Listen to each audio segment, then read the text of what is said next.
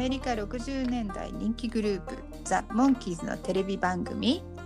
ザ・モンキーズショー。日本では1967年から日本語吹き替えにて放送されました。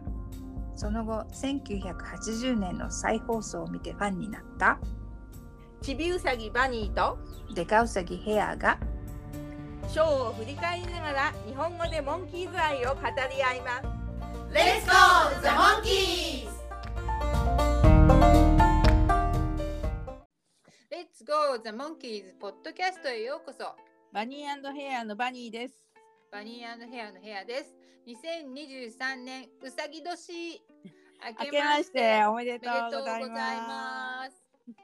はい。では前回の地獄へ落ちろを聞いて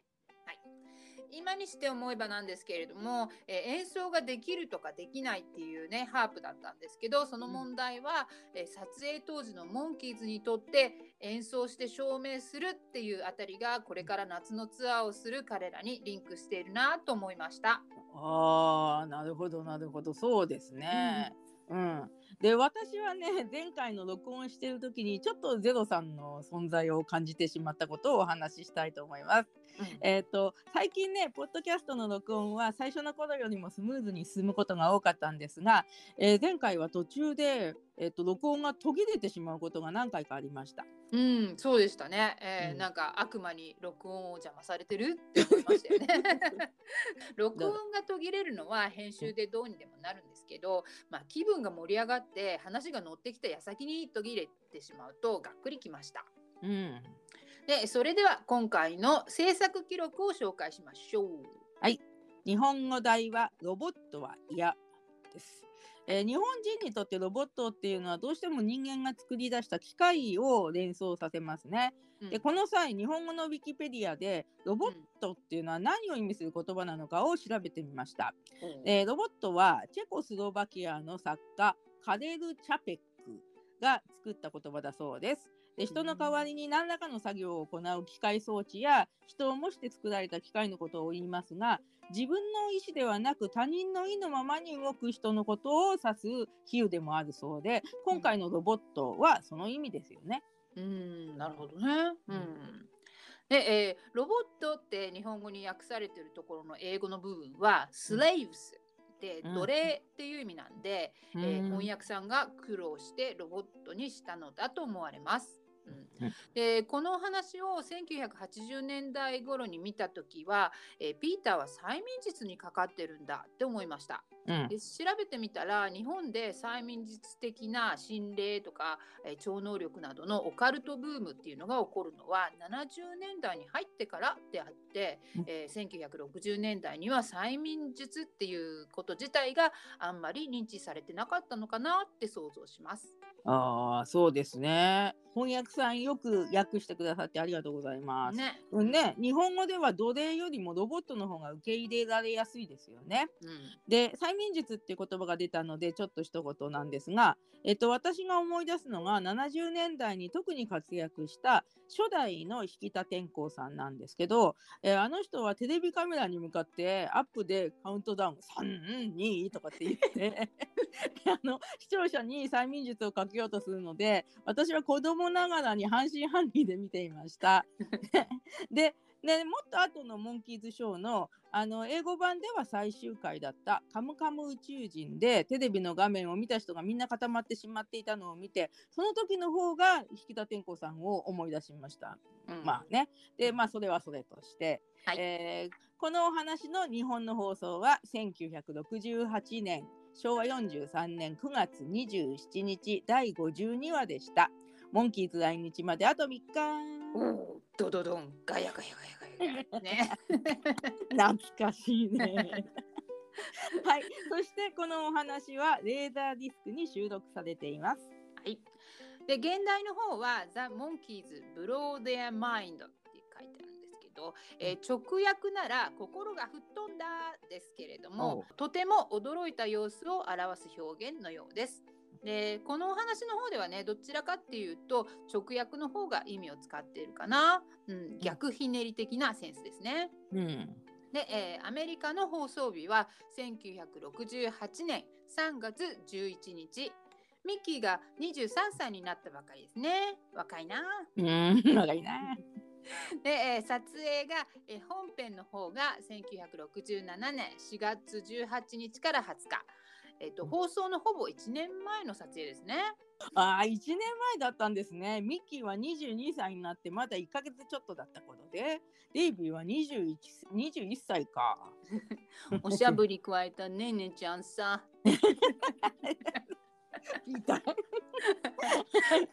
で、えー前回と同じく夏のツアーの前の撮影なので、えっとマイクのウールハットとかミッキーのアフロヘアの前の髪型になってますね。うんでマイクとザッパさんのシーンを撮影したのはグランプリを狙えの時にも話したんですけど1967年の12月20日でした。あー本編の撮影の8ヶ月後だったんですね。ずいぶん空いた、そうですね。ううん。んで、えー脚本を書いた方はピーター・メイヤソンさんです。うん。モンキーズショーの脚本には7話携わっています。プリンセス誕生、若さでスタート、ザ・プリンス、愉快でしょう、We Love ママ、おとぎ話、そしてこのお話になります。で、今回がメイヤソンさんの最後の作品ですね。うん、なんかシーズン1のいい作品が多いですね。うんメイヤソンさん、今までどうもありがとうございました。はい、ありがとうございます。はいで、えー演出の方はデイビッド・ウィンターズさん。でね、えー出た出たのお話と合わせて2話で演出を担当しています。モンキーズショーの中で最も短いお話で17分34秒だそうです。よく細かく。ね、で、えーこのお話の挿入歌は、えーロンプシーンで素敵なバレリ。で愉快でしょうとギャングスターのお話でも聞いたんですけれどもあの時はテレビバージョンでしたね。はい。今回はレコードバージョンですね。はいうん、アメリカではこの放映の次の月に小鳥と蜂とモンキーズが発売になるから宣伝に利用したかったのかな？そう聞いて調べてみたら、えっとシングルの、えっと A 面がバレリで B 面がタピオカツンドラのねシングルが、あアルバムの前ちょうどこのお話放送の9日前の3月2日に発売されてました。あ、そうなんだ。うん。んで、えーバレリのねテレビバージョンは早い段階で聞いてたんですけどやっとレコードで聴けるようになったんですね。うんで以前にも話しましたがテレビを録音してラジオ局が勝手に放送してレコードが出る前から曲だけが一人歩きヒットしてたのに、えーなかなかレコードにならなかったんですよね。うんでマイクがコメンタリーをこのお話にしてるんですけれどもコメンタリーの方でこの曲をあんまり気に入ってないって言ってるので、えーうんもしかしたらそれもレコードの遅れの理由の一つになってるのかな？そうなんだね。やっぱりいつ OK じゃないこともあったんですね。ね。ね。で、えっ、と、素敵なバレリーのね、えー英語のウィキペディアに、えっ、と、曲の権利の問題からレコード版はボイスハードが作り直したと。同じ曲なのに。ねねとありました。うんなるほどなるほど。はい。はい、あとお話の最後の方で「えーゴナバイミアドッグの」えーカラオケバージョンが聴けますね。でそれで、えー挿入歌になるんですけどお話の後に「デイリーナイトリー」が入っています。おとぎ話の最後でも見た同じ白黒のミュージックビデオです。で日本語版の方では最後のミッキーのセリフが前回は「サイケだったでしょ」ってなってたのが今回は「サイケでしょ」っていうお話を以前もしましたよね。そうですね。そうその都度やすしさんがミッキーの一言を録音していたのかって思いました。ね、リバイバルのね最初の放送の時再放送の時には、うんえっと、今回の方が先に放送されたと私は記憶してたんですけど、ね、日本の方本放送では「再起だったでしょう」の方が先だったんですね。うん、なるほどね。はいうんでアメリカの方で再放送されたのは、えー1970年11月20日、えー71年1月6月7月9月うん同じ年に4回も放送してんだね、えー CBS の方で放送してます。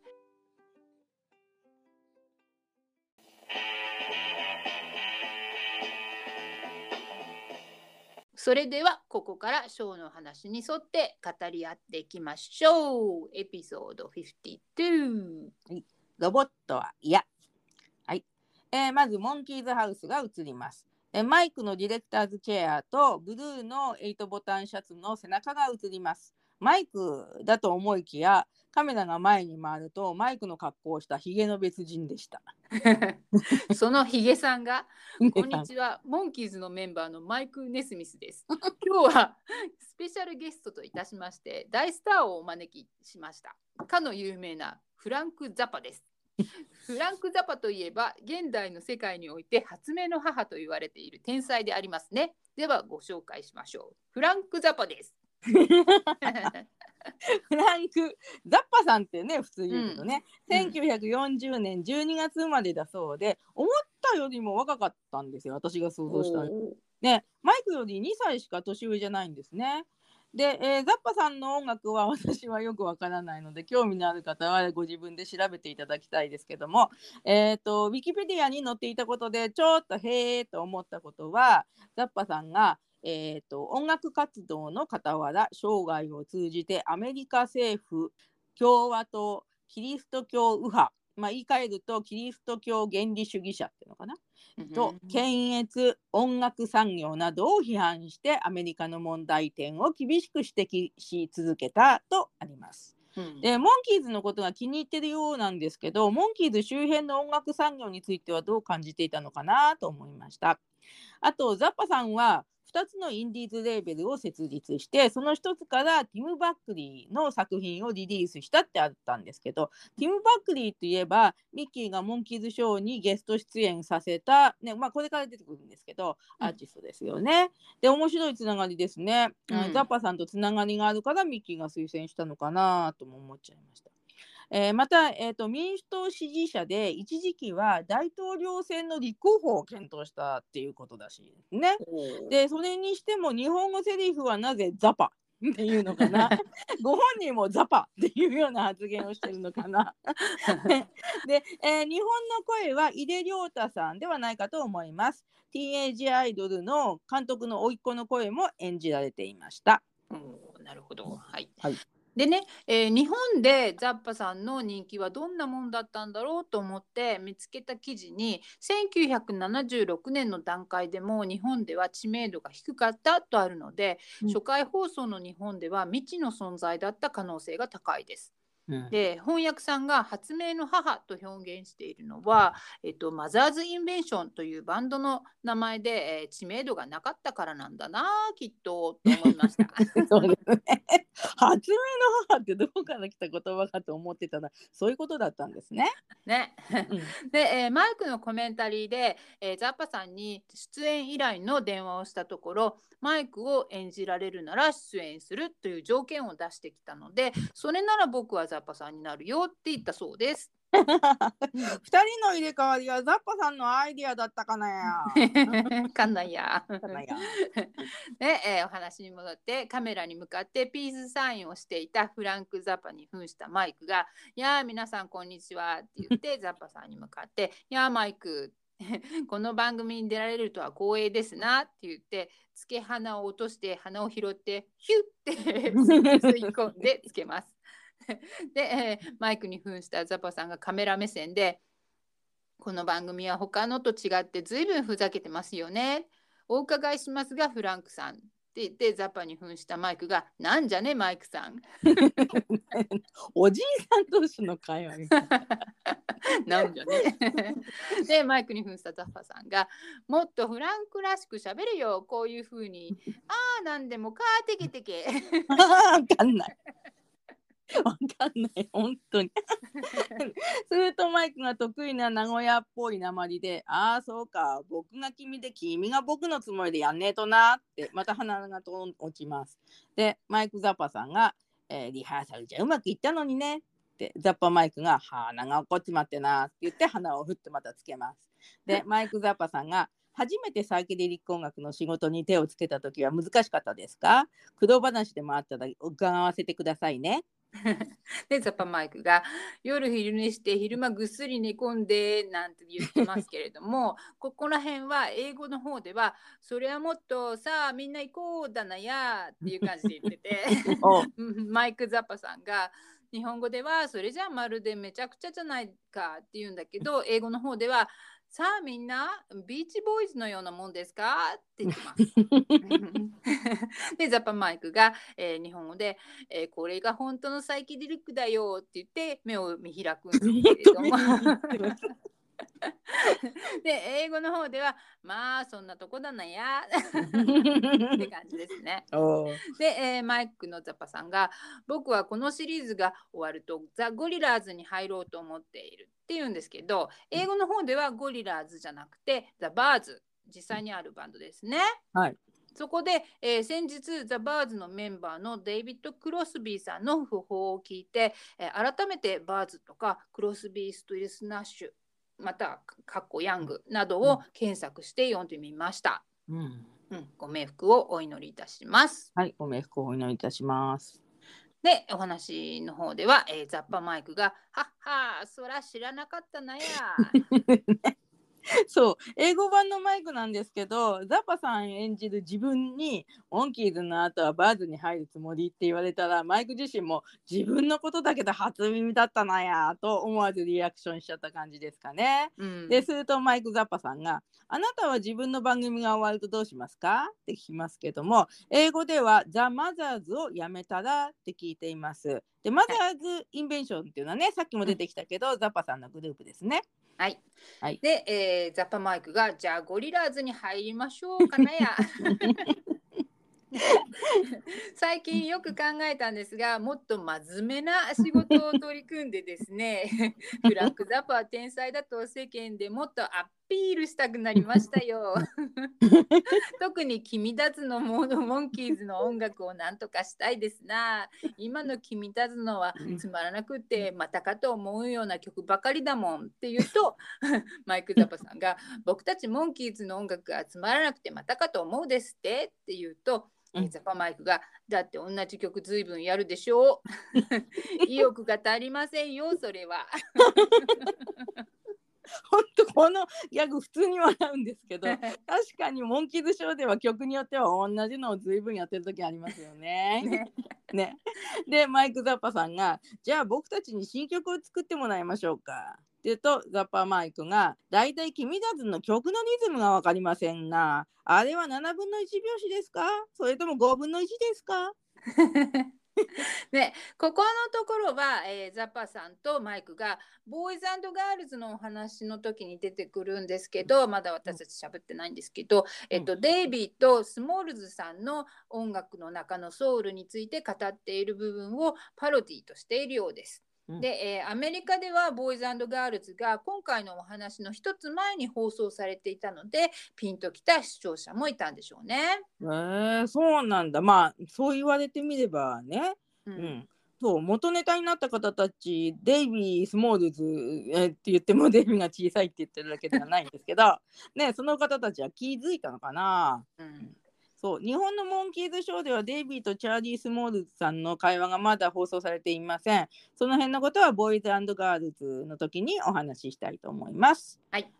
でマイク・ザッパさんが本物のマイクを指さしながらまあそう硬いことをダイナミックに聞かれるとおへそが痒くなるんだけどもね僕たちモンキーズの曲はだいたい1と2分の1そして2と2分の1で3と4分の3の中間ぐらいでピアノでは C 長調コードということになりますなっていうんですがこの C 長調という言葉ですが、えー英語のセリフ C メジャーコードの単純な訳のようですが、えー当時日本ではいい加減な人のことを C 調と呼んでいましたね。あのサザンオールスターズの曲にも C 調言葉にもご用心っていうのがありますけども、えーそれなのでその意味も含まれているかもしれないとも思います。おお、C 調ってそういう意味だったんですね。うん、で、えーザッパマイクが、じゃあちょっとデモンストレーションしましょう。カメラのカットが切り替わって、2人はピアノに向かって座ってます。で、えーさあ、お話はこの辺にして、みんな用意してくれよ。カメラの前にちゃんと立って、あ、いいかみんな。みんなって誰に声かけてるんでしょうかね。よくわかんなくて何でもカーテケテケですよね。でところでどうでしょうフランクさん一度指揮をしてもらえませんか？あなたの指揮ぶりは身振りが面白いって噂ですので教えてほしいんですよっってザッパマイクが「ほんじゃまず理論から教え」って言ってるとザッパマイクザッパが「そんな時間ありませんな動きだけ」って言うとザッパマイクが「有名なのはあなたで私がいろいろ教わんないとね それじゃマイクさんピアノなんかいじくりますより車を使って演奏しませんかい？そしたら教えますよ」って言うとマイクザッパが驚いたようでいてにやけてます。で、ザッパマイクが、えー車を使った僕たちの音楽こういう風にと言って大きなバチを持って半回転して後ろにあった大きい太鼓をボーンと叩くとガレージのようなセットに切り替わります。マイクが本人の姿に戻って指揮をします。でザッパさんも自分の姿に戻ってマザーピープルっていう曲に合わせて古そうな車を無知で叩いたりスレッジハンマーで壊したりして演奏をします。うんエンジンルームから火花が散って煙が出ると消火器をかけて、えー消火器をテレビカメラに向けてプシューッと噴射します。うん でこのザッパさんの曲はリリース前だったようですね。へーあこれはリリースされた曲だったんですね。しかも、うんモンキーズショーで初公開って面白いですね。ねうんで車の側面にトラベリンムードのその下にチュラビスタとあって、えーうんこのチュラビスタっていうのは都市の名前だそうです。ホテルのプロモーションとか送迎車に使われてた車なのかなって想像します。ああ、そんな雰囲気感じますね。まあ、あの、どうでもいいことなんですけど、カリフォルニア州チュラビスタ市と、えー神奈川県小田原市は姉妹都市だそうです。で、えーここで使われている金色のスレッジハンマーはモダンアートのお話でピアノを壊したおっさんを思わせますね。そうそう。あの時はマイクが見物してたんだけど、笑いすぎてぶっ倒れてるようなカットもありましたよね。懐かしいな。モンキーズのテーマが流れます。ね、まあ、あのドラマの本編に入るという感じですけど、えーはい脚本と演出の表示がショーのエンディングの4人の写真の上に出ます。で BGM はどこかで聴いたエレキの音楽ですね。うん、いいですね、ううんんこの曲はボディビル入門の時でした、えー撮影の方はこちらが2週間ほど先のようです。おーありがとうありがとう調べてくださって、はい、そこからの「ヘイヘイモンキーズ」のジングルが鳴ります。で、はい外を歩いていたピーターが立ち止まって看板を読みます。小田切世界一の心理学者この横で歩きながらカメラ目線で「こっちらしいね」って言って。で、小田切のお店が映ります。で、中にいるルーディーっていう人なんですけど、えーフェズっていう赤いトルコ帽子をかぶっています。うんえールーディの服もトルコっぽくしてる感じなのかなわかんないんですけどでフェズっていう帽子は日本でトルコ帽子と呼ばれながらも現在のトルコでは法律でかぶることを禁じられているそうで、えーお土産として売られているもののほかは見かけないそうです。へえそうなんだ。うん。うんねえーでところで、えー前回毛皮衣装シリーズあちら王が来てたからね。Facebook の方のコメント欄で取り上げたんですけどもこの衣装も毛皮ベストでした。もうほんまや。本当だね。うん。ね で、えーピーターが来たのを見てルディが、えードアを開けて「オバホバンミニゴーへ入れ」おばほばんミニゴーっていうのはトルコ語じゃないような気がしますけどね。ううん、私はね、ドクタースランプあられちゃんのセリフ、おはこんばんちはを思い出してしまいました。でね、えーこのクレジットされてないんですけど演出のジェームス・フローリーさんがこのルーディ・ベイシュア役を演じています。うん、クレジットされていないというのは無報酬ということでしょうかね。ねうん 予算がなかったのかな。まあフローリーさんなら演出の方でがっぽり稼いでたんでしょうね。うんうん、でフローリーさんが自分も役者として1話ぐらい投資で出てみたいって名乗り出たのかそれとも演出のウィンターズさんや他の人に乗せられたのかなって妄想が膨らんじゃいます。そうですね。うん、はい。で、ルーディの日本の声は内海健二さんです。これがグループサウンズのニックトランプとかノックアウトのチャンピオンの声をしていました。おでフローリーさんが出演しているモンキーズショーは全部で4話で今回が最後になります。うんえージプシー狂騒曲の時のパーティーの客と、えーゴーゴー無人島のシュワルツコフ博士で素晴らしきパリとこのお話ですね。うんね、今まではその、ね、ジム・フローリーさん自身の役以外の役はちょい役ばっかですよね。うん、でね、えー、と資料にあったんですけど1964年11月放送の SF テレビドラマ「アウターリミッツ」ABC 放送なんですけど見知らぬ宇宙の相続人前編後編。にフローリーさんが出演しています。うんアウターリミッツという番組は、えートワイライトゾーンとともに1960年代を代表する SF テレビドラマとして人気が高くて、つぶらやプロダクションのウルトラ Q などに大きな影響を与えたとありました。うーんウルトラファンにとって興味深い番組ですね。ううんん、YouTube のリンクからアウターリミッツのフローリーさんの姿を見ましたがやっぱり左右の眉がつながった一本眉の役でしたね。はい、フローリーさんの英語のウィキペディアをチェックしたらアクターズスタジオに所属していたとありました。アクターズスタジオっていうのはプロの俳優演劇監督劇作家のための会員制の組織で1947年に設立され会員である俳優たちにトレーニングを提供していたとありました。でフローリーさんがアクターズスタジオでどのような位置だったかっていうのは不明なんですがモンキーズへの、えー演技指導はアクターズスタジオで培ったものだったろうと推察できますね。うん、そうですね。マイクがコメンタリーの方で、うんフローリーさんが有名な俳優ウィリアム・フローリーの息子だって最近知ったって言ってるんですけど、うん検索してみたところこの2人は血縁関係はないようでどうやらマイクもフェイクニュースを信じてたようですね。あそうですかはい。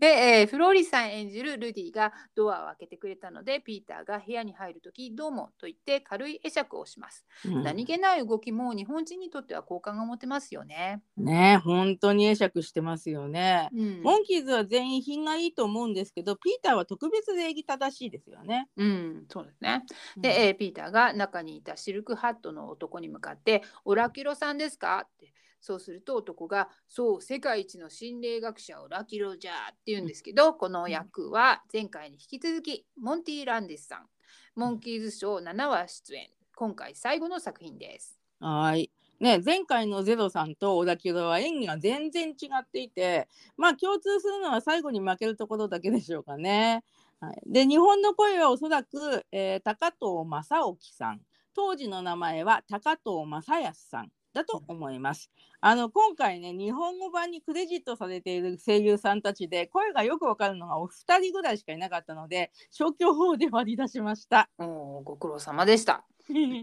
演技が違うからもしねえーモンティ・ランディスさんの方がう同じ声優さんだったら難しいですよね。まあ、行くぞ、カトリ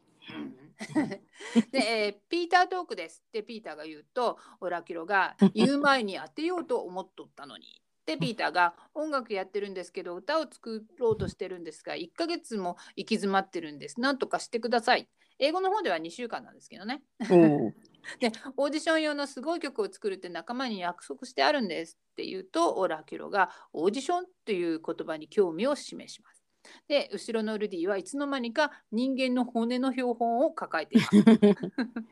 でオラキロの右手の人差し指と小指だけの爪がやたら長いです。な なぜでしょうね。わかんないね。なんだろうね。うん。なんか意味あんのかなね。で、えーピーターが「モンキーズのです受かればカサンドラクラブに1年出られます」って言うんですけど英語の方では10週間だいたい2ヶ月半ぐらいですね1年の契約は長くてすごいですね。うん。日本のそういうクラブとかのね、出演については、本当のところはどうだったかわかんないんですけど。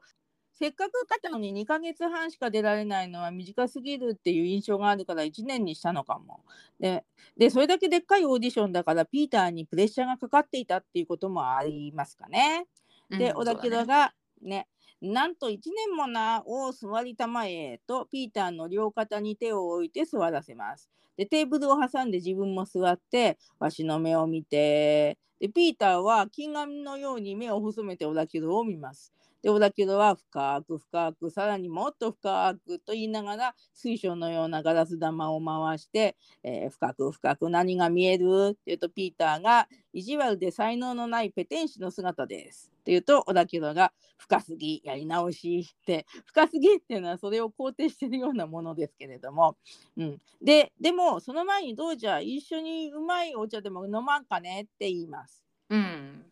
でピーターが英語では「カップを一緒にどうだ?」って言われて「え2人一緒にカップに入れますか?」って 答えるギャグなんですね。ピーターギャグって。そうですね。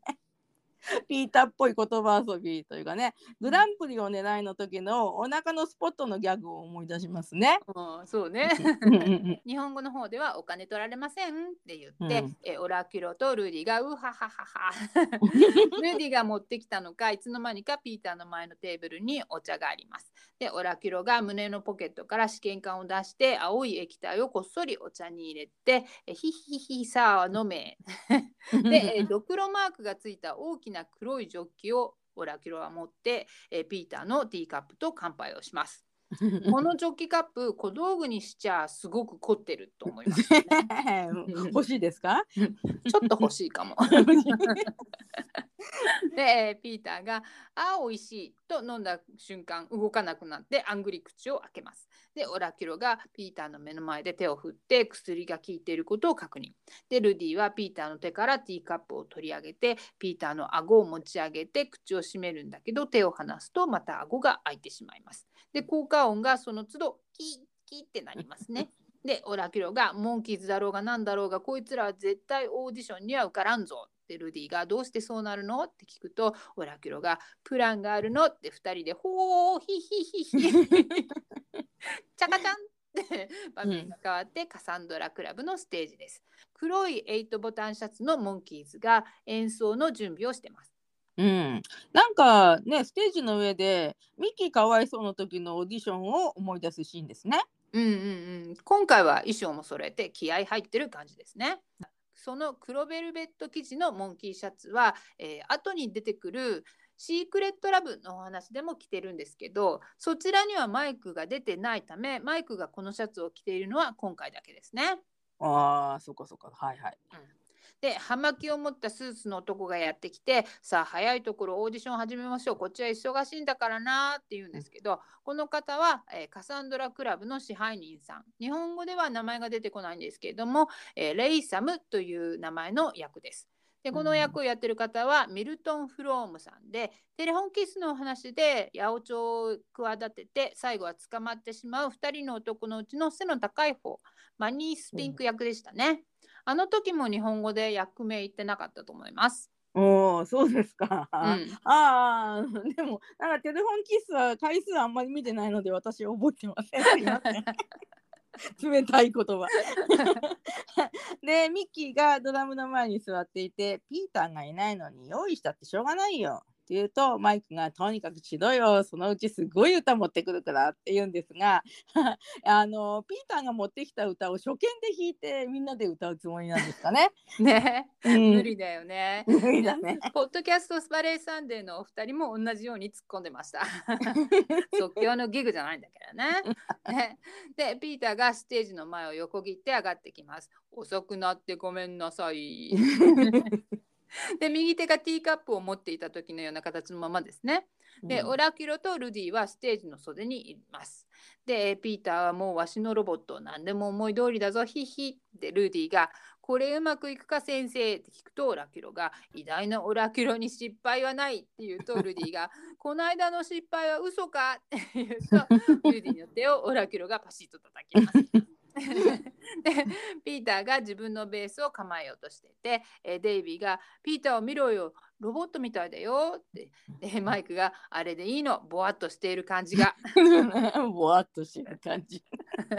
面白いな。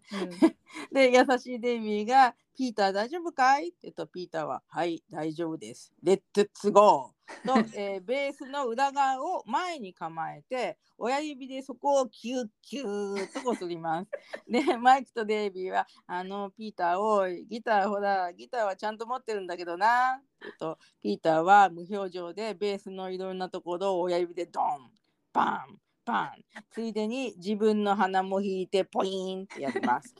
でミッキーはどうしたのかな？いつものように知性あふれ出てんのに。で支配人は客席で椅子にのけぞって何してる？早くやってくれ。で小田切が舞台の袖からピーターに少々エコがかかった声で暗示をかけます。お前は演奏ができない才能のない鶏じゃ。でモンキーズにそれ言わないでって思うんですけどね。チキンクラブ？いやどっちかっていうと演奏ができないっていう風に過剰にね反応してしまいました。ああそっちか。でデイビーがカウントを取ります。 One, two, one, two, three, four。このあの英語版もねこのあの鶏の声です。お同じ音です。なるほどね。ねはいえっ、とメラニーさんのスレッドの方でここのところは何の曲を演奏するつもりで、えー、1、2、うん1、2、3、4ってやったのかなってやってああそうかそう言われればなんか演奏する感じだったんだよね、と思いました。うんうんうんはいでコメンいろんなコメントが出てたんですけどコメント欄にはメリーメリーを演奏するところだったんじゃないかっていう意見がありました。ああそうなんですね。でもねあのねこの鶏の鳴き声から始まるのがピーターが持ってきたすっごい新曲だったんですよきっと。でオラキュロがこれほど聞くとは思わなかった。自分に自信がないのに世界一の心理学者って言うんですよね。ね、まあルディがさっきこの間失敗したってなんか言ってましたからね。そうですね。ちなみにこの部分のセリフは日本語だけで、えー英語の方ではこれが本当のダムクラックと言ってます。で、うん。ダムクラックっていうのはおバカさんっていう意味だそうなんですけれども直訳だとクラックっていうのは、えー、鶏の鳴き声を表現する時に使われるので、まあ、抜けな鶏の鳴き声となるのでまさにその通りですね。ああそうなんだ。へえ。はいはい。で、えーマイクがピーターの方を笑顔で睨みながら「あああああ」で支配人さんは頭を叩いてドンドンドン「よしじゃあもう一度行くぞ」って言ってデイビーが「みんないいね one two one two three four」って言うとピーターがミッキーのドラムスティックを取ってドラムを叩いて「 five six seven eight」って言ってバリってドラムが破れます。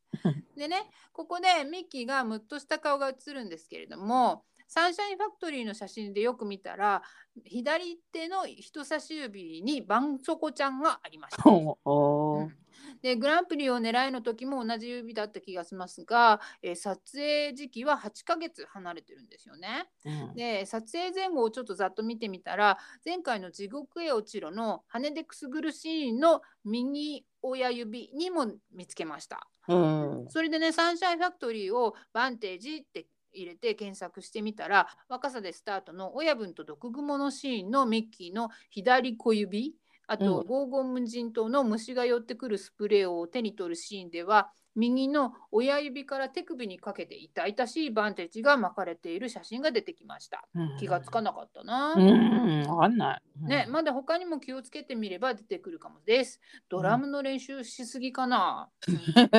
でもすごい発見ですね。うん、あの右親指から手首にかけてっていうのはなんか腱鞘炎を想像させますよね。うんドラムの練習本当に頑張っていたのかもね。うんでもそれにしてもそんなにたくさんのバンソコちゃんのシーンがあったとは思いませんでした。で、うんバンソコちゃんで検索して出てくるっていうのもすごいよね。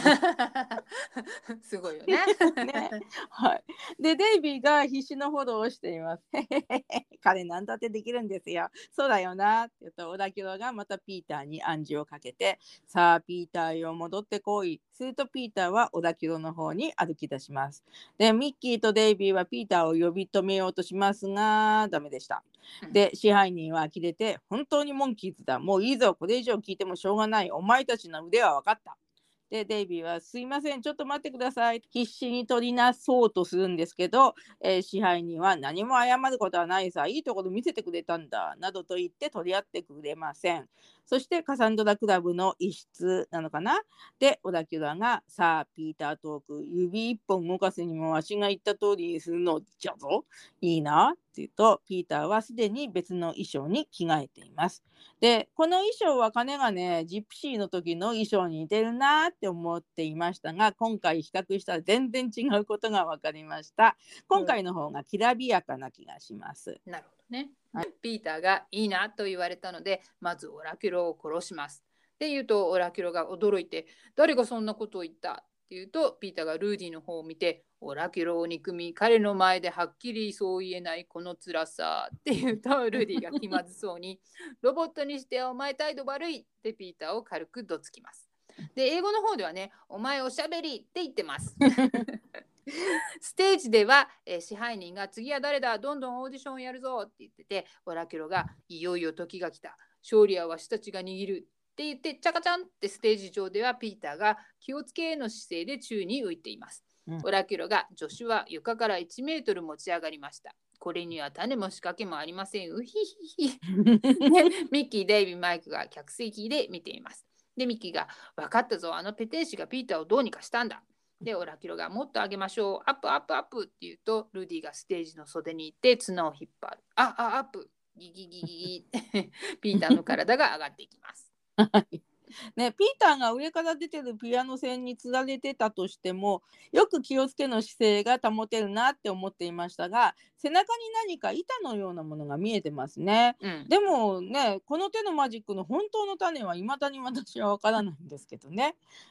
で小田切が「そしてダウンしてご覧に入れます」って言うとルディが「ダウン」と言って綱の手をバンと離してしまいます。でヒューポーンデイビーだけピーターの体が落ちたのを目で追ってマイク・ミッキーの方を見ます。でピーターは床に静かに横たわっています。小田切が「ところが助手には傷一つありません」で、えー支配人はマイク・ミッキー・デイビーの後ろから顔を出して「すごいぞだけど世界一の魔術だ!」で小田切はその通りと言い、えー客席に降りていきます。どうじゃ偉大な小田切に対するご感想は？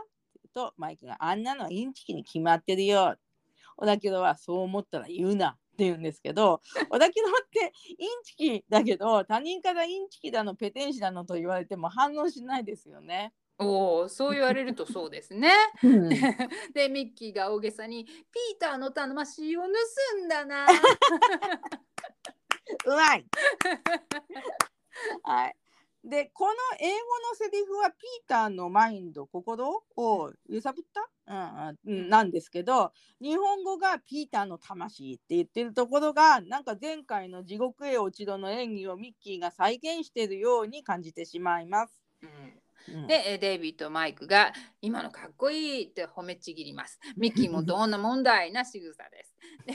ピーターはまだカップを持った手つきでオラキュロの隣に並びます。で、オラキュロが彼が自分で訪ねてきたんだそうだなって聞くと、ピーターがおっしゃる通りです。で、レイサム支配人がこの女子も一緒に君と契約をしたいって言って、えーオラキュロについてこいって言われて行ってしまうピーターです。で、ミッキーがピーターに叫びます。たまには手紙くらいくれよ。会いたくなったらいつでも大歓迎だ。好きな時に来て何でも食べてくれ。でもその前に食べ物をたくさん送ってくれよ。いいか分かったな。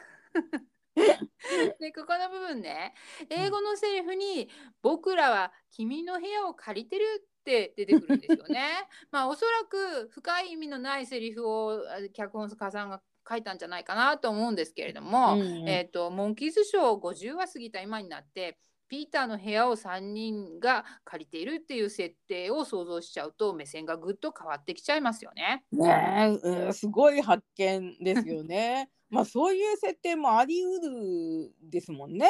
で50話過ぎになってっていう気持ちもそうなんだけどモンキーズを知ってから42年も経ってそういう設定があるかもっていうのは初めて聞いたのでモンキーズショーも奥が深いなともう一度感激しました。はい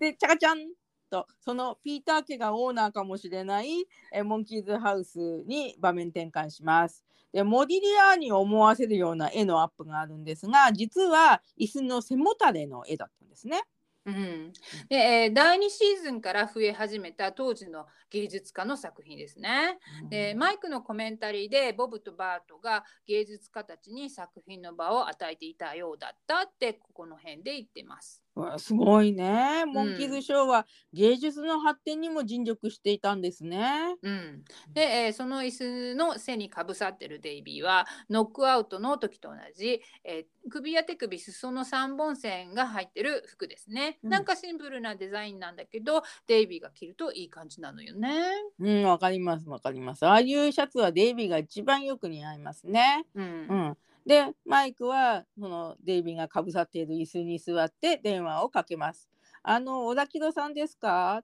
で小田切が電話を受けています。後ろにルーディがいます。で、電話のマイクの声が、助けてください。あの、ここへ来てもらえます？って言うと、小田切は、今日の往診の時間は終わったって答えますが、えー、あの、ルーディーが入っているところはね、怖いよ怖いよで、ミイラマンや、えー、マイクが入った昔の棺みたいな感じですね。うん、そっか。伯爵が高笑いで電話に答えた時と同じかな？ね、そうだねきっと、うん、あの撮影はハロウィンだったからこのお話の半年後になるんですね。うん、うん。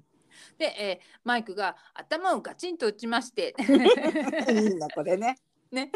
これまでのこと何も思い出せないんですよってオラキロが誰に電話してるか覚えてるかねって言うとマイクがそりゃもうオラキロさんですよって言うと ほら見ろ治ってきたぞもう会う必要はない。でマイクが頭を打つ前に確かトランクを持っていたんです。えー、っと2000万円ぎっしり詰まったって言ってるんですけど 英語の方では5万ドルって言ってます。当時の、えー、日本円のレートで約1800万円ぐらいですね。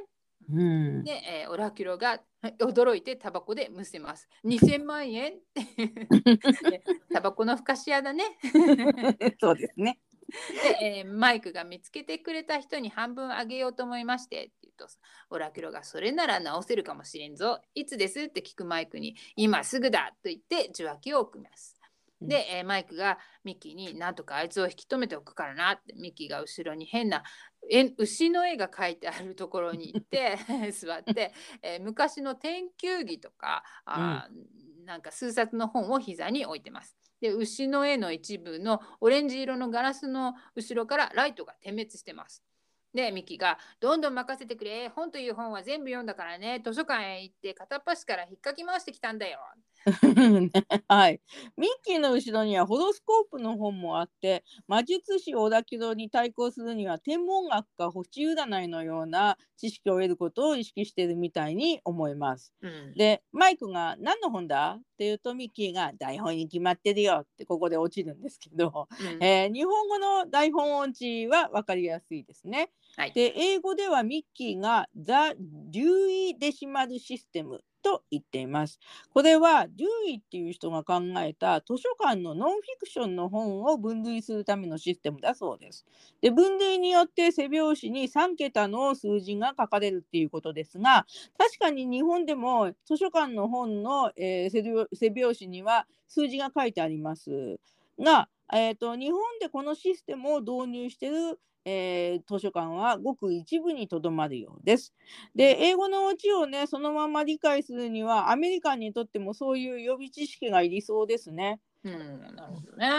オラキュロのミステリーハウスのシーンになります。で、ピーターはマジックショーの時の衣装のままで、口はまだ半開き。で、右手はカップを持っている形。でオラキロがルディに「また人儲けしてくる」って言うとルディが、えー、どっからか、えー「私どうするか先生私どうするか」って声がするんですけれども、うん、えー、赤い箱の蓋を開けるとルディがそこから出てきます。で、えー、モンキーの手のお話の論風シーンでピーターがこの箱に入って箱だけがポンって消えちゃった時の箱ですね。おおそうなんだはいはい。ね、で、えー、お前はここに残ってピーターを見張ってろ1時間50円出してやるって言うとルディがそれケチすぎる先生って言うとオラキロが51円にしてやるって言うんですけれども 英語の方では50セント出してやるって言ってケチって言われてなら1ドルの半分にしてやるっていうネタなんですね。同じじゃないか。ね。ケチすぎる先生。本当だね。で、ルディがでもね、なんと優しい、こんな気前のいい先生ないよ。でルーディさんはねだんだんやっぱり左右の眉毛がつながってきて一本眉になってきましたね。フローリさんと対面で話をしたらどうしても眉毛を見ちゃうね。そうね。対面で眉毛見ながら話をしてみたかったですね。うん、で、えー、そのフローリーさん扮するルディが感激とオラキュラの手にキスをするんですけど オラキュラが「じゃあなんでわしの手なんか噛むんじゃ」と怒りながら手を振り払ってるようなんだけど次の場面ではまだ手をルーディに噛まれてます。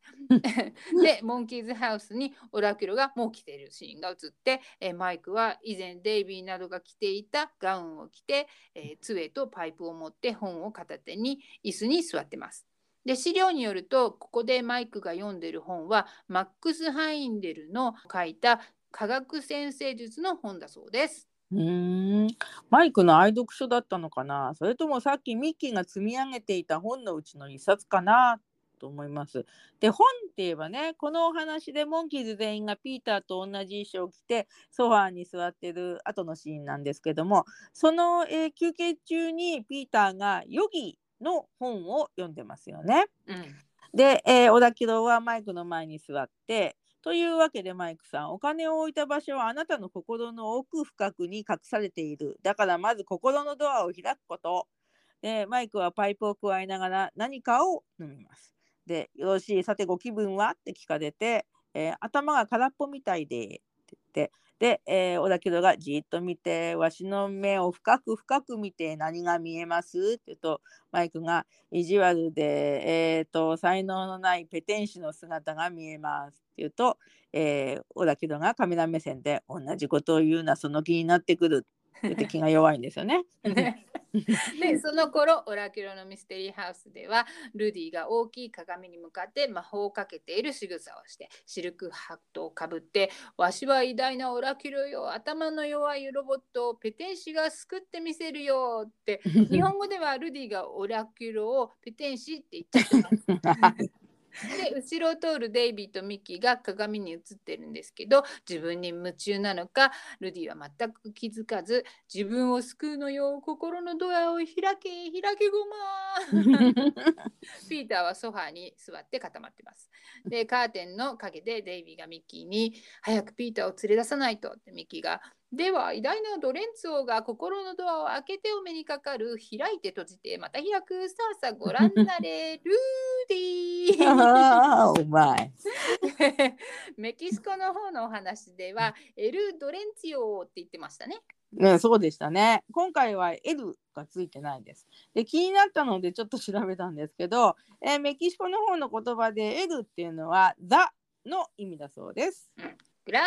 El conejito. De nada. で、エルディが、おお、なんだろう、今のは。ってミッキーが、お前の先生、オラキロじゃ、わしのもとへ来たれ。ルディは、はい、来たります、来たります。カムカム、アイムカミン。しかし待って、ウェイト。ルディの日本語の話し方は翻訳さんが頑張ってつけたキャラなんだろうけれども英語がつい入っちゃう人みたいで面白いですね。はい、で、えー、ミッキー・デイビーまた用心してカーテンの後ろに隠れます。で今の先生の声と違うって言ってるルディにミッキーが慌てて「ルディ宝物が手に入ったお前に分けてやるぞ」って言うとデイビーが「そうそうそういいぞいいぞ」って言って ルディが「そんじゃ誰でもいいよ」ってシルクハットを脱いで後ろを向いてトルコ帽子をかぶりながら「I am coming」って言ってドアから出ていっちゃいます。はいでミッキーとデイビーがピーターに駆け寄って「ピーターしっかりしろよ」ってとピーターがどっかでお会いしましたか？ってミッキーが慌てながら、わしゃミッキーだじゃじゃじゃ僕だよミッキーだよ。君の親友じゃないか。お金のない時はいつも君借りて一緒に住んでるんだよ。って言ってでピーターはお続けください。思い出せません。でデイビーがミッキーを引っ張って立ち上がってまだ全然おかしいよ。どうしたらいいの？ってでミッキーは小田急にかけられた魔法を解けばいいんだよ。分かってんだけどそれができないの。えー、そこへパフパフパフと骸骨が乗った豆自動車ナンバー192が、えー、デイビー・ミッキーの後ろを通ります。で2人がそれを見送ります。ということで、えー、バレリーのレコードバージョンが始まります。でいつの間にかソファーに座っていたピーターが骸骨に変わっています。その骸骨はモンキーズのロゴが入った赤い帽子をかぶっています。この帽子かわいいですね。欲しいな。ね、うん、うん、ここだけの出番はもったいないくらい可愛いですよね。うん、ね、当時もしかしたらアメリカで売ってたのかな、わかんない、ね、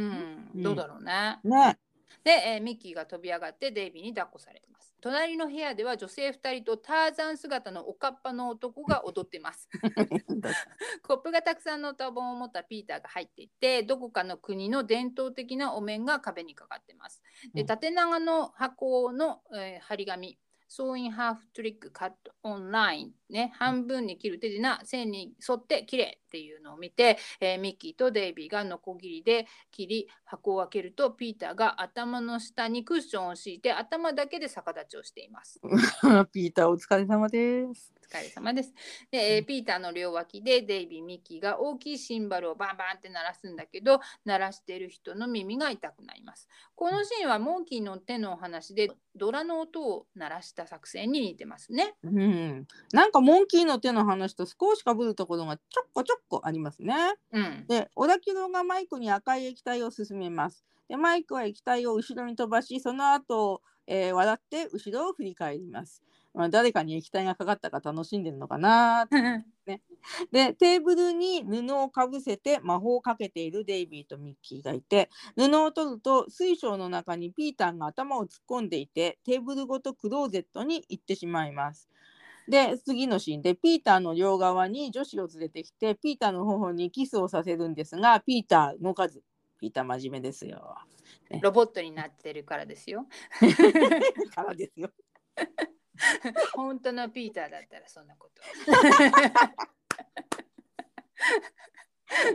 で いつの間にかミッキーとキスしてた女の子が驚いて2人とも逃げます。でオラキュロがマイクに小さいカップを持たせるんだけど一瞬で茶碗がなくなります。でデイビー・ミッキーがピーターの頭を水のボウルにつけるんだけど顔を上げたらかぶり物をかぶってました。これはねコミックのキャラクターエイリーっていうキャラクターのかぶり物だそうです。おーこれが本当のラバーフェイスですね。どこか忘れたけど以前のロンプでモンキーズの誰かが赤い8ボタンのシャツを着てかぶり物をつけているシーンがなかったですかね。うん、ありました。お化け退治ですね。で、うん写真を見てみたら、フランケンっぽい感じのかぶりかぶり物でした。ああで今回のとは違うんですうんね。ちょっと違うね。ねはい。で筋肉隆々のターザンの横で負けずに筋肉を競うようなデイビーとミッキーがいるんですが久しぶりに見ましたね気持ちだけ筋肉隆々になってるミッキーの表情。いいね。ターザンとかミッキーがデイビーと握手をするとデイビーの握力に負けて倒れるっていうネタが入っててデイビーも自分の握力に負けて倒れます。でピーターを横抱きにして運ぶデイビーとミッキーが映ってでもここはミステリーハウスなのにピーターが人形のシュナイダーさんにすり替わってます。でオラキュロの、えー懐にあった試験管の液体を飲んでしまい苦しがって倒れるマイクの姿があります。でここでね、えーモーキーマーチンさんのサイトで「スタート・ユア・エンジン」でガソリンを飲んだ時のマイクを思い出すって書いてありました。わざわざ離れたところにいて苦しむシーンですね。そうそうそうそう。で曲が終わるんだけどまだ口を開けて立っているピーターが映ります。でえーデイビーが「ダメまるっきり反応ないよ」えーミキが「とにかくオラキュロが戻ってくるまでに連れ出さないと」デイビーが「実験心理学を使ってみようか」って言うと難しそうだなっていうミキに「やれば簡単なの?」ってデイビーが大きいトンカチでピーターの頭をポカッと叩きます。でね、前回、えー小槌のことをガベルって言いましたが、うん大きいこういう木槌の方は、えーマレットって呼ぶそうです。ふう名前が違うんですね。うんねうんね、ねそしてデイビーの言う実験心理学ってなんだ？と思って調べたらある日本のサイトで人や動物の行動を観察したり質問をしたりしてその違いや共通点から心の動きに関する何らかの法則性を見つけ出そうとするえ重要な要素が統計と統制であるとありました。なんとなくわかるんですけどそれでもぼわっとした感じですよね。うまいね。で、えー倒れたピーターをデイビー、ミッキーで両脇を抱えて、えー連れ出します。一方、モンキーズハウスではマイクが目をカーッと見開いたまま 体が動かない感じです。で、オラキュロが、ではマイクさん、魔法の薬を飲んでいただいた反応を見てみましょうっていうと、ルディがドアの方から手を前に差し出して、ロボットのように歩いてきます。先生、すぐ来たよ、I am coming! オラキュロが、ルディ、何しに来たんじゃ？って。ルディが、先生、私呼んだ、先生が私呼んだよって。オラキュロが、お前など呼ぶわけない。いや、どうも様子がおかしいぞ。さっきよりも険しい表情のマイクに、どういうことか説明していただこう。って言うとマイクが僕がここであなたを引き止めている間にデイビーとミキがピーターを助ける予定でありまして2000万円のトランクの話などはでたらめであります以上です。ルディがこの男に魔法の薬飲ませたかとそっちの方に反応のルディですね。でオラキュロがシルクハットをかぶりながら歩き出します。わしと一緒に来いって言うとマイクが飛び起きます。日本語ではルーディーに来いって言ってると思い込んでたんですが英語ではミスター・ネスミスって言ってるんですね。ルーディーがオラキロにこの男もロボットになったかまず私次ピーター今度カーレーロボット作るのいつになったらやめるのかってねオラキロのようになりたいのにロボットを増やされるのは嫌なルーディーです。うんで、オラキロが、ルーディ、余計なことを聞くな。わしはただいま調子いいんだ。って言ってね、えーこのシーンのマイクはロボットになってもピーターほどには固まっていませんが、えーオラキロやルーディと目を合わせないようにボワーっとしてますね。CM 開けて、えーモンキーズハウスに戻ってきてミッキーとデイビーは「ここが君の家だぞもう大丈夫懐かしの我が家だぞ」とピーターに言います。はい。この家がピーターのものかもしれないとかって思うと、デイビー・ミッキーのセリフのニュアンスがやっぱりちょっと変わってきますね。うんうんで、えーピーターは2人のそばから離れてボーンとトーテムポールにお腹からぶつかりもっと進もうと足を動かすが空回り。ダメだまた始まっちゃった。すでにもうどこかでやってたんですかねこのポーズは、ね、あのそういう動作ってみんなできると思うんですけどぐにゃぐにゃした感じがピーターにしっくりする気がします。ミッキーがマイクを呼ぶんだけど返事がないのでいつものように絶対隠れられないような小さいものの下を 早送りで探すネタが入って。これ面白いですね。そしてミッキーはいつも螺旋階段担当のようですね。うん、これぞモンキーって動きですね。そうですねゴリラーズには入れないかな。ね で、えーデイビーは今度はマイクが消えちゃった弱ったな一人にすると危ないしってミッキーがトーテムポールの横に貼ってあったライオンのポスターを剥がすとなぜかその壁にチェーンが設置してあってデイビーと共にピーターの両腕と両足をつなぎます。で、えーこのチェーンはスポーツと健康のためにぜひおすすめいたします。でここはミッキーの声だけ後から入れた感じです。うん、こういう言い訳必要ですね。なんでモンキーズの家にこんな怪しげな装置が？誰かが 何かのプレイに使っているのかと思ってしまいます。スポーツと健康のためにと言われるとこっちは騙されてほっとしますね。で、えーミッキーが悪いけどこうするより仕方がないんだってピーターの右腕がまだカップを持っている形になってます。で、デイビーが大丈夫、ちゃんと餌あげるからね、ははは。ピーターの下がっている顎をカクンと持ち上げます。でもまたキーって下がって口が開きます。ミッキーも去り際にピーターの顎をキーッと持ち上げるんだけどまたキーって下がります。で、場面転換のジングル、チャカチャン。うんはい。で、小田切のミステリーハウスで、マイクがガウン姿のまま目を大きく見開いて突っ立っています。で小田切が、このバカモン、ピーターに逃げられたじゃないか。ミッキーとデイビーが、えー玄関から飛びながら入ってきます。バットマンとロビンの登場シーンみたいですね。ねえ待て、小田切正義の味方、偉大なるドレンツォが参ったぞ。で、小田切がミッキーに、ビビデバブデブブデ、えーお前はもうロボットだとミッキーが、そんなもん聞くか言うんですが、えーミッキー・デイビーの後ろに身じろぎしないマイクがずっと映ってますね。うんで、小田切が偉大な小田切の魔法を信じないのか。デイビーがこんなやつペテン師でやっつけよう。で、話してるミッキーとデイビーの後ろからルーディが近づいて、さっきデイビーが実験心理学で使ったマレットでミッキーの頭をポカッ、デイビーの頭をポカッ、で二人ともヒューッと前に倒れます。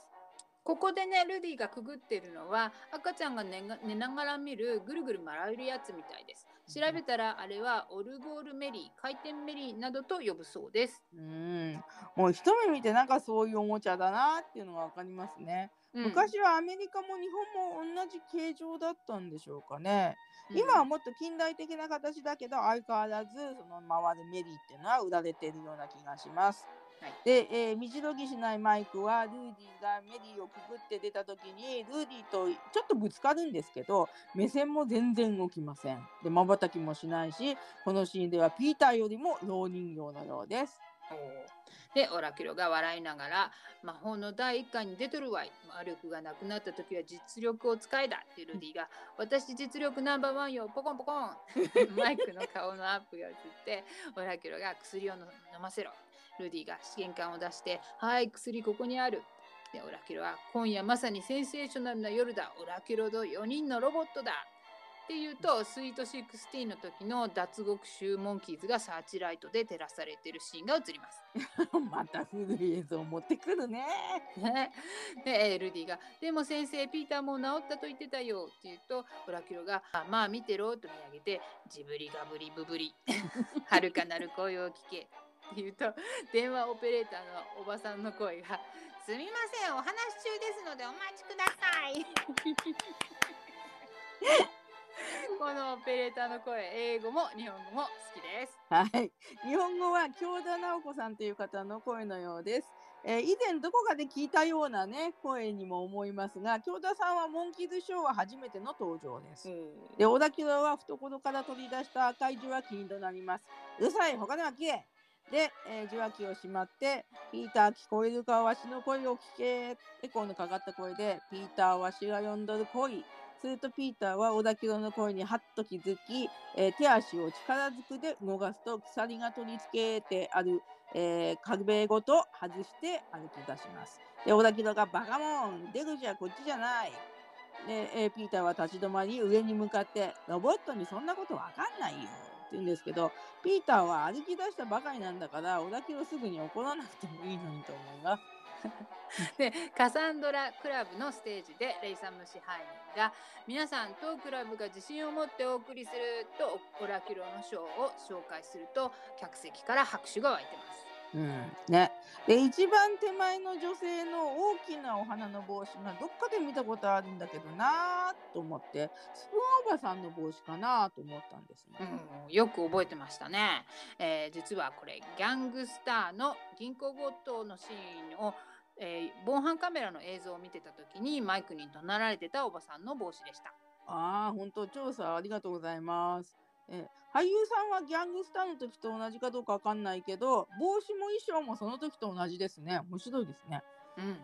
でえーバックステージではモンキーズがみんなピーターと同じ服を着て横一列でぐったり座ってます。なぜかみんな右手を出してカップを持ってる手になってますね。でオラキュラはモンキーズに意識がないかどうか確認してルディは試験管の薬の匂いを嗅いで鼻にツンときた表情をしています。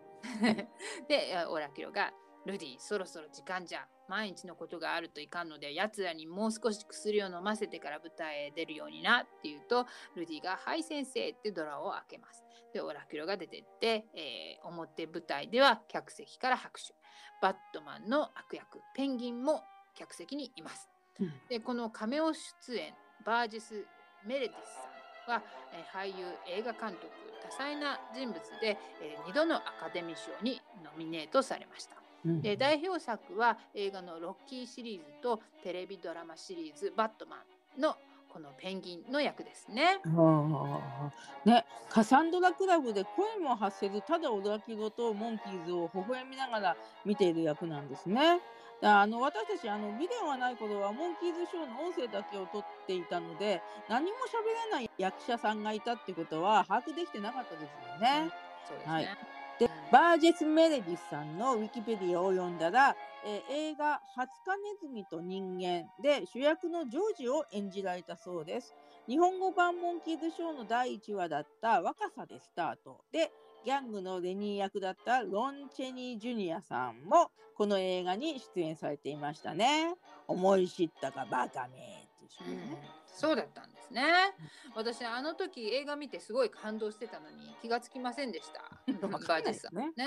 うんうんで、えー資料によるとこのお話は、えー今回のねお話は、バットマンの全120エピソードの最終回と同じ週に放送されたそうなんです。意図的だったのかなうーん面白いですね。うんバットマンは終わっても悪役のペンギンはモンキーズの近くに出没することだってあるんだぞっていうことでしょうか。モンキーズとバットマンはどんな関係なんでしょうかね。何回かバットマンの本部みたいなテーブルの近くにモンキーズが並んでる写真を見かけたことがあったんですけど、あれは単なる合成写真ですよね。うん、そうですね。うんで、えーマイクのコメンタリーではこのバージェスさんが出てきた時にこの方を含むモンキーズショーに仮面を出演した有名なゲストについて語ってます。うん。で、えーオラキュロが客席に降りて盛大なる拍手をありがとうございます。帽子のご婦人を立たせて私の後ろで指を何本か立ててください。見ないでも見事に当ててご覧に入れます。へへへ。で背を向けるオラキュロご婦人が指を3本立て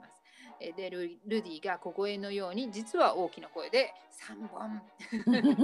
でオラキュロが3本です。っていうと女性が喜びの叫びを。で観客は拍手をします。でレイさんの支配人はこれはすごいって喜んでます。でペンギンも喜んでて日本語では声が出てないんですね。はい。で、オラキロが、えーとって言いながら、次に移るためか、指3本のご婦人を押して、でーんと椅子に座らせます。ご婦人、ちょっとご機嫌斜めになりました。さてと、そこの紳士というと、なぜかテーブルの下の方からヒゲとメガネの小さい紳士が立ち上がります。変なところから出てくる紳士ですよね。で、あなたのご職業を教えていただけますか？っていうと、その紳士は誰でもわかるけど、デイビーが化けていて、はい、弁護士です。と、にっこりします。ここのデイビーの変装は気合が入っててファッションのお話の時のクリクリ坊主を思い出しますね。ありましたね。衝撃的でしたね。ね。で、この弁護士さんはね、眼鏡とひげがあると顔立ちがよくわからないんですけど、そういう余計なものを取るととても綺麗なお顔が現れるはずねって思います。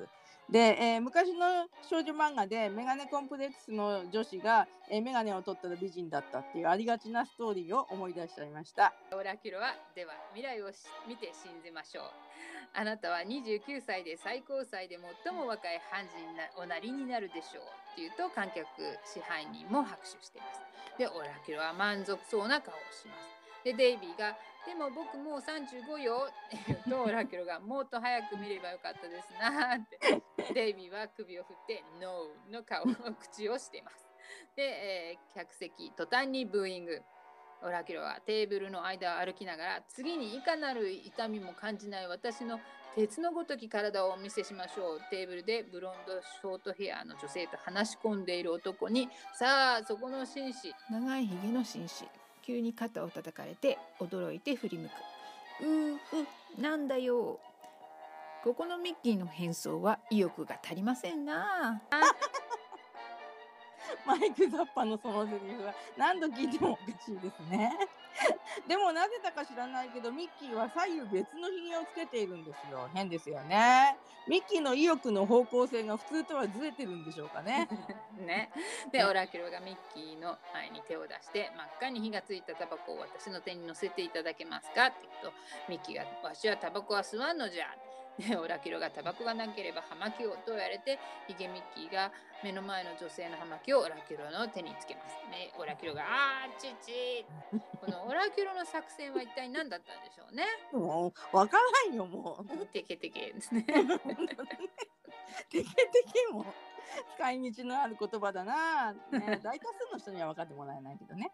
はい、すると、えー支配人は両手を顔に持っていき絶望的でペンギンは無言でヒヒの表情をしています。でミッキーは立ち上がり葉巻を気にします。ああこんなにしちゃってもう吸えないよ。オラキュロはこの意地悪ってでミッキーは新しいのを返せインチキーで客席の支配人もブーイングでペンギンは意地悪そうな顔で楽しそうにしています。でその頃バックステージではルーディがソファーに無表情で並ぶモンキーズに「もっと薬飲みたいのいるか？ああもうたくさんか」と言ってミッキーの頬をピシャッと叩きます。で先生準備できたとドアを開けて出ていきます。うんルディは先生が薬で操ることにやや否定的だったからね。うん、そうそう。真面目に薬を飲ませなかったのかもしれませんね。久々妄想シリーズ。どんどんどんどんどんどんパフパフ。で演出家のフローリーさんがモンキーズにもう制作側の操り人形から解放されて羽ばたけと言っていると勝手に解釈して勝手にうるうる。あーそりゃうるうるするな、うん。ねね私も最近女子が出てこないから 妄想シリーズがないなと気になっていたところだったんですけどそこじゃないですね。そこじゃないとはいそこじゃないですね。はい。でミッキーは頬の刺激で目が覚めます。そしてマイク、デイビー、ピーターの頬を叩いてやります。でマイクとデイビーは Don't do that のそれやめてよって言うんですがピーターだけはありがとうで全員正気に戻って立ち上がります。でカサンドラクラブのステージ上ではルーディがこれからフィナーレの偉大なるオラキロと4匹のロボットが始まるよ。ほら来たロボットだよ。でファンファーレが鳴って「えいコーラ」のメロディーで裏にいながらモンキーズが出てきます。でミッキー、マイク、デイビー、ピーターの順で連なって歩いています。でほっぺ叩いて正気に戻った順に歩いてるんですかね。えそして、えー日本の第1話からおなじみのエイコーダーですよね。はいで4人はオラキロの周りを回ります。でペンギンが驚いたように二度見しています。で客席は喜んで拍手。でオラキロがこの4人は私の魔法にかかっていて思いのままであります。まずは命令に従い硬くなるところから硬くなれするとヒューとみんな柔らかくなって倒れます。でお客さんはブーイングします。でルーディは、えーモンキーズ一人一人を立たせてカチカチ硬くなるのよカチカチになるのよで小田キロもモンキーズを立たせて硬くなれでもモンキーズはずっとふにゃふにゃです。すると客席も支配人もだんだん面白くなってきて、えーペンギンもとても楽しそうにタバコを吸っています。でルーディが「早く硬くなれ棒みたいになるのよ」するとマイクが一瞬硬くなったので「そうそうそうそのまんまよ」と言ったらマイクが倒れます。で客席支配人大笑いです。ね、小田キロの目的とは違いますが、えーお客と支配人が喜んでくれてるならショーは成功ってことですね。そうですね。うんで、ピーターがワンワンって マイクがムチを持ち出してバシッバシ。オラキュロがムチに反応しておうおうモンキーズが犬の真似をします。で、オラキュロが皆さんドッグショーをご覧いただきましょうって言って、えー、ゴナバイミアドッグの歌が流れます。涙のヒットソングのお話にあった犬たちと戯れる映像がここで入ってますね。はい、また古い映像が出てきますね。ね、でマイクがコメンタリーでここで映ってるジャーマンシェパードは自分の犬フラークだって言ってます。うーんでモンキーズと犬の古い映像が流れつつ時々客席支配人ペンギンが喜ぶ表情が映ります最初はモンキーズが犬の真似をしていたけど最後にはなぜかオラキロとルディが、えー犬になってしまっています。で客席支配人ペンギンは大喜びで拍手喝采。でルーディは、えー骨を加えていたんですが先生私たちこんなことしてかっこいいかって言うとオラキュロが文句を言うな芸能界は厳しい。何でも出られりゃいいんだ。するとルーディはにっこり納得して骨をくわえてワンワンワンワンって終わり、ね、えー出演料はモンキーズとちゃんと山分けしたのかな？わかんないですね。なんか謎のままにお話が終わってしまいました。モンキーズもいなくなっちゃって最近ね。このショーで2ヶ月半ないし1年稼げればまあいいか。うんそうね。1年稼げたらね。ね。うん。で、えーデイリーナイトリーが流れて、えーミッキーの。サイケでしょ？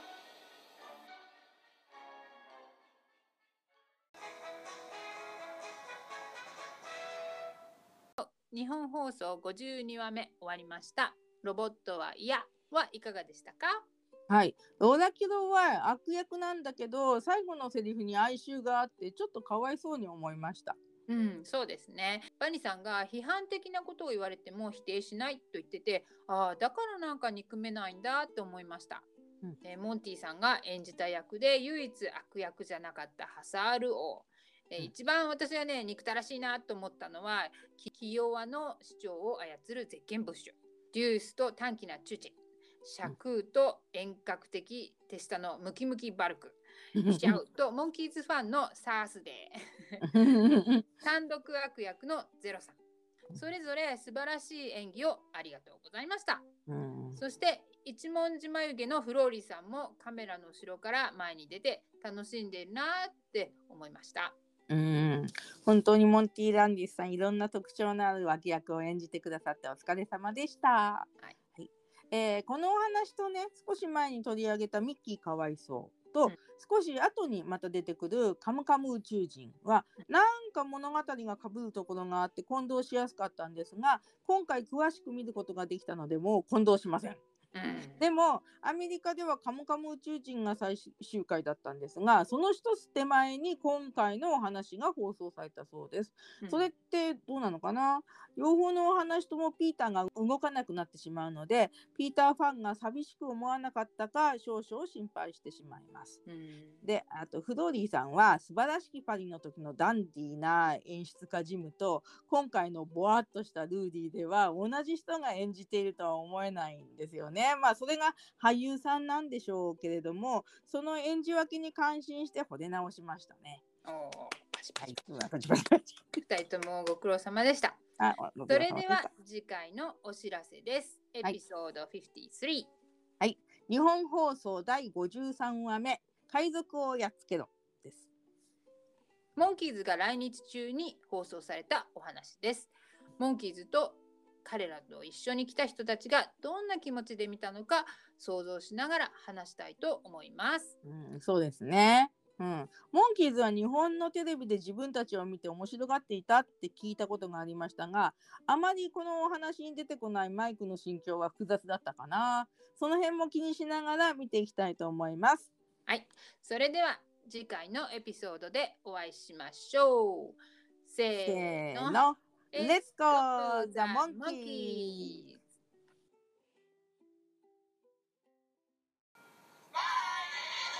わはいありがとうありがとうモンキーズってどうしてかっこいいの？